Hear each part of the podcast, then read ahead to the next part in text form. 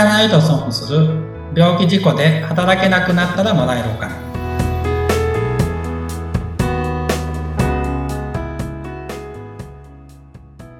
社会保険労務士の梅田です。ご一緒するのは水野ゆきです。梅田さん今回もよろしくお願いします。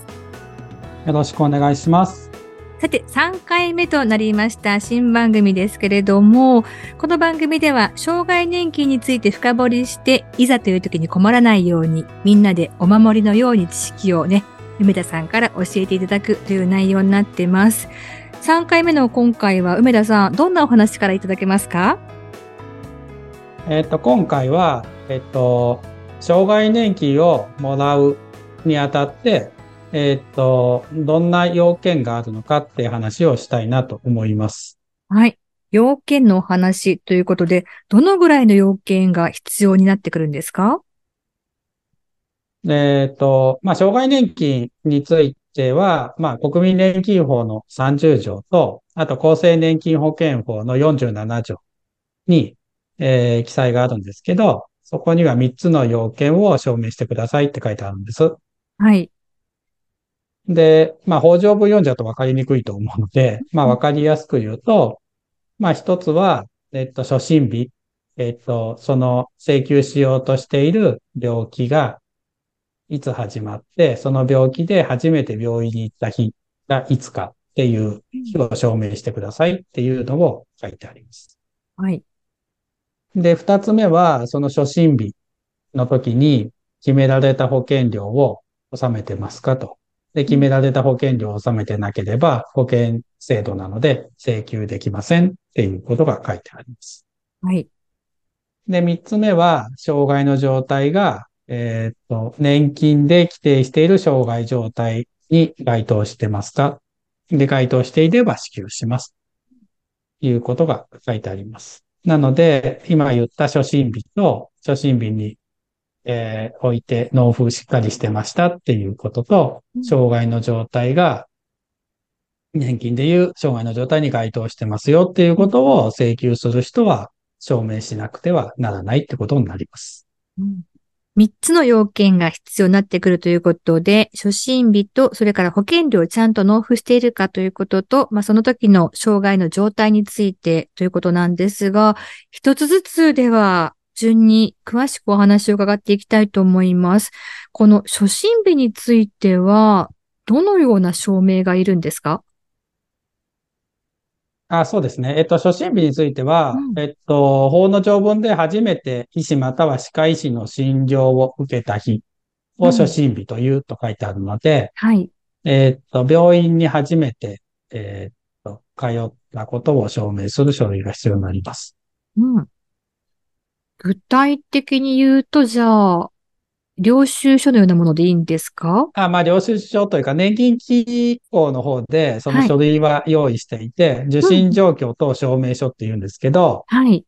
えっと、それを記載して、お医者さんに記載してもらうような形になります。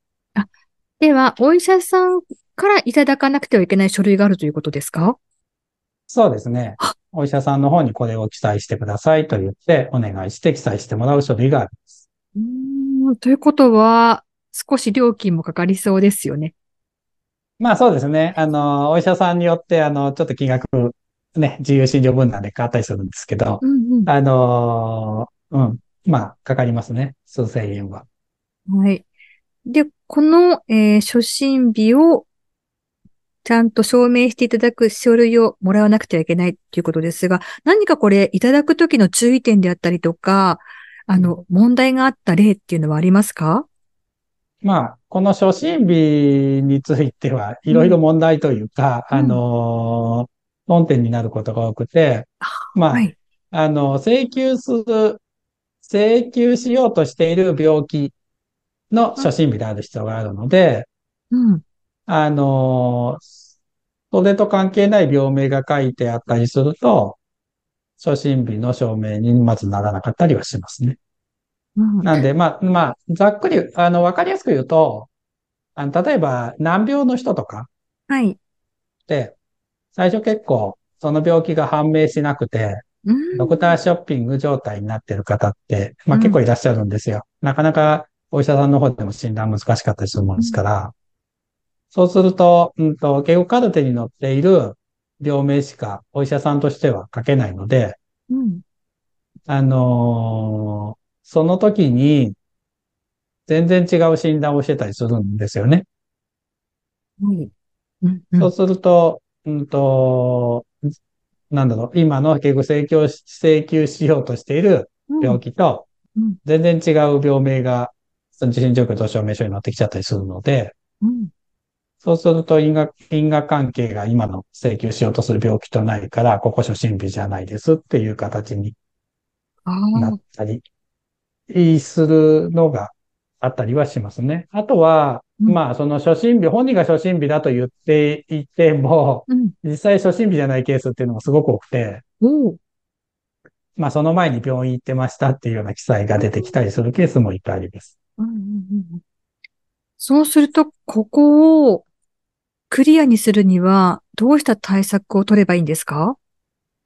まあ、対策というか、まあ、そういうのが、あの、要は前に病院行ってましたっていうのが出てきちゃったら、うんまあ、本人に頑張って思い出してもらって、もう一個前の病院に聞くっていううん。ことでしかないので、ええ。まあ、それが行き当たっても、これ以上、なんだろう、前に病院ないよっていうところまでのものを取って提出するっていう感じにはなりますね。そこが初診日になるので。うんこれ、病院がじゃあ変わっていても、本当に最初、一番最初の元に戻らないといけないってことですよね。そうです。一番元に戻んなきゃいけないです。なので、うん、あのーなんですかね。まあ、10年、15年経って悪くなる病気とかあるんですよね。ええ、ええ。例えば糖尿病とか。うんうんうん糖尿病って、えっと、まあ悪くなると、まあさ最初はあの血液に糖が出てるだけだよぐらいの話うん。で私生活上何の影響もないので、はい。まああんま気にせずこう生活してるんですけど、まあうんひどくなると目が見えなくなったりとうんか、うんまあ足が壊死したりとうか、あの人工透析になったりするんですけど、まあそうなる前に、そうなるまでに大体10年から20年ぐらいかかるんです。で、そうすると、10年、20年ぐらい前の何月何日に病院行ったかって、本人覚えてないわけですよ。覚えてないですね。それは難しいですね。そうそうそうそう。で、まあ、例えば、交通事故とか脳梗塞みたいな、なんかこう、大きなイベントとかだったら10年前、うん15年前でも覚えてるんですよ、はっきり。うん。うん。なんで、結構証明できたりするんですけどうん、糖尿病とかだと本当覚えてないので、うん本人自覚症状ないから、ええ。で、本人が言ってることと違うのが真実だったり、嘘ついてるつもりはなくてるんですよ。あの、記憶違いいで、っってなったら、なるケースもすごく多くあって、うんその場合に、ここ初診日じゃないみたいですよって言うと、そういえばこう、僕も言ったかもしれないとかって本人が言うケースもあって、うん。思い出すケースもあって、そうするとそっちの病院に行きたいとかうん。っていう感じ。で、まあ、ただまあ、それ取れるケースはいいんですけど、まあ、要は10年、15年経つと病院がつぶ、まあ、なくなってたりするんですよね。肺になってたりとか。はい。あと、カルテの保存期間って、まあ、うん法律上5年間で、そうなんですね。あ、そうです。そうすると5年以上前のものって、まあうん病院としたら持ってなくても別に問題はないんですよね。うん。運営上。はい。で、15年前のデータありますか？カルテありますか？って聞いてもないケースって結構あるんですよ。そうすると初診日が証明できない問題が出てきて、うん。あの、その初診日の証明にすごく苦労するっていうケースは多くあります。これ、初診日がもし証明できないとなると、給付の対象にはならないっていう判断になってしまうんですか？救済措置とかはあるんですか？ないです。ね。ないんですか？初診日を証明しない限りは基本的にはもらえないです。なので、まあそういう相談がすごく多いって感じですかね。うんうん。そそうするともう何としてでも初診日がわかるように手を尽くしていくわけですね。そうですね。もう病院になければ他の手段でって話でしかないので、まあさっき水野さんがおっしゃったように領収書が残ってないかとか、ああの、保険会社出した書類がないかとか、うん。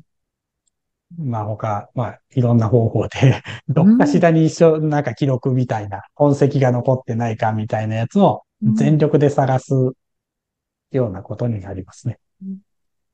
一番最初にこの要件のところで、初心日ですって聞いたとき、あ、初心日なんてすぐわかるじゃないって私は思ったんですが、よくよくお話を聞いていくと、うん、そうではないケースもやはり出てくるというので、ちょっと驚いたのと、初心日覚えとかなきゃなっていうのをね、痛感してますが、なかなかでもこれは 将来自分がどうなるかっていうのが予想がつかないですもんね。そうですね。まあ、将来どうなるか本当わかんないので、ええ、覚えておくの無理だと思うんですよね。大したことないなと思ってても、まあ、うん、結果5年後にそれがすごい、あの、病気につながってるケースってあったりするので、まあ、覚えておくのは実務上無理なんで、まあ、なんとかして証明するしかないって話にはなるんですけど。うん、ここはじゃあもう本当に一人で対策しようと思うと難しいところになってきますよね。難しいケースもすごく多いと思います。あの、実際今まで梅田さんが携わったケースの中では、一番難しかったっていうのはどんなケースがありますか？お、いや、まあ、いろいろ、いろいろありますよ。まあ、うん、今までいろんな社労士さんにお願いしたけど、うん、全部不支給。あ、初心日が証明できなくて全部不支給で、まあ、うち、まあ僕まで来てやっと取れた事案とかもありますね。うん。ただ、それを、またちょっと事例紹介でそういうのをやっていければなと思う。まあ多分、そうですね。それ話すと、うん、話すと15分くらいかかるので、わかるように話すと、あの、ちょっと難しい事案だと。なんで、はい、ちょっとあれですけど、うんうん、まあ結構他の社労士事務所さんが投げ、できないって投げて、うち来るケースは結構多くありますね。うん。まあ、あの、それでも全力でやっても証明できないとなると、支給対象にはならない。だけれどもやっぱり、諦めることなく、きちんとこう、手立てを持って探していくっていう手段も大事ですよね。そうですね。まあ、諦めないっていうことは大事ですね。うん、はい。うん。で、まあ、今までの経験上、うん、何にもないって本人が言ってきた事案で何にもなかったケースはないです。そうなんですか。何かしらの痕跡がある。今まで、まあ、そうですね、数百、まあ多分600、700ぐらい僕やってますけど、はい。うん。そうですね。今まで、ほ、まあ、あの、本人が何もないって言ってきたケースもあるし、うん、まあ、あの、社労士さんに頼んで今まで全部不支給で、もうどうしようもないんですって言って相談来られたケースもありますけど、はい。何にもなくてどうしようもなかったケースは一件もないですね。何かしらは必ず残ってるので。そうなんですね。うん、そうするとやはりプロの方にきちんと相談して、対策立てていただくっていうのが今後のことに対して本当に重要ですよね。これ通らないと通るじゃもう本当天と地の差がありますから。まあそうですね。年間100万ぐらいのお金なので、やっぱ生活は全然変わりますよね。なので諦めることなくですね。まあ諦めることなくだし、まあセカンドオピニオンじゃないですけど、うん、一回社労士さんに相談しても、違う社労士さんに相談したら何とかなったりすることもあるので、まあ、はい、まあね、あのー、まあやっぱ、人が違えば見、あの、見る角度が違ったりするので、うん、はい。そうそう違う角度から見たら、あの、普通、証明できたりするケースもあるんで、はい。まあ、ダメだったらいろんな方に相談してみるっていうのはいいのかなと思いますね。はい。ぜひ参考にしていただきたいと思います。さて、今回はですね、え3つの要件の中からの1つ目、初診日について貴重なお話を伺ってきました。また次回からその他の要件について詳しくお伺いをしていきたいと思います。そして梅田さんの会社のホームページ、こちらもぜひご覧になってみてください。えー、概要欄の方に記載しておきます。ということで、梅田さん、今回もどうもありがとうございました。ありがとうございました。